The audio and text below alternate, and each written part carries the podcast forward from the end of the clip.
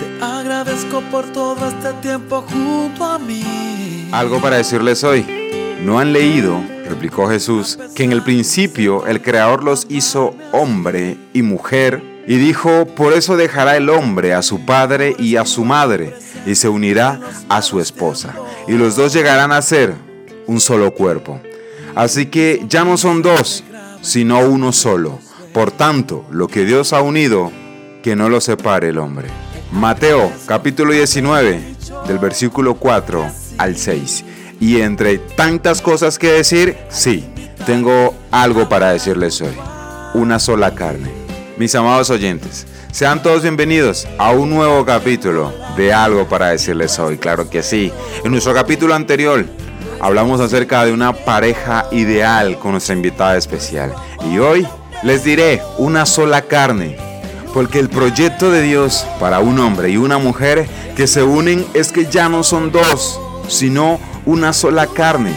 Ese es el horizonte, un horizonte de unión y de comunión plena en el que ya no hay absoluto ninguna relación de dominio, prevalencia, dependencia o sometimiento de una persona sobre la otra, sino una relación de plena igualdad en la construcción de un proyecto común. Eso pide abandonar padre y madre.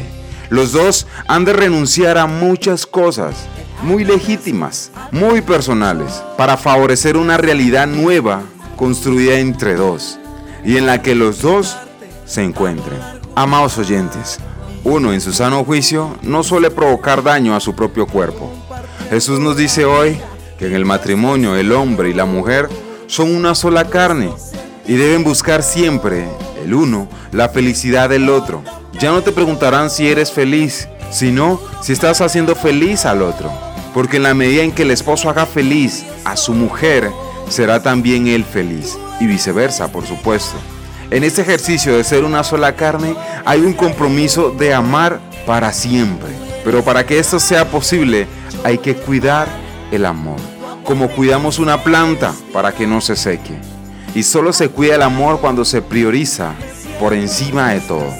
Cuando se dedica el tiempo necesario al otro. Cuando se es capaz de renunciar a uno mismo en favor del otro.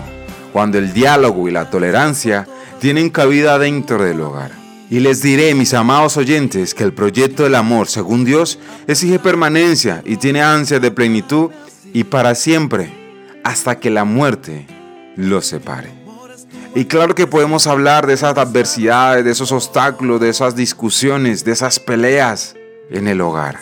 Pero si un día prometieron amarse, respetarse y cuidarse el uno al otro, entonces ninguna adversidad será lo suficientemente fuerte para que vuestro amor se apague o se extinga.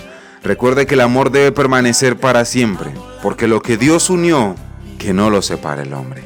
Y sabemos que en nuestra actualidad no es fácil sostener un hogar conforme a los principios y parámetros de Dios, así como Dios lo ha estipulado.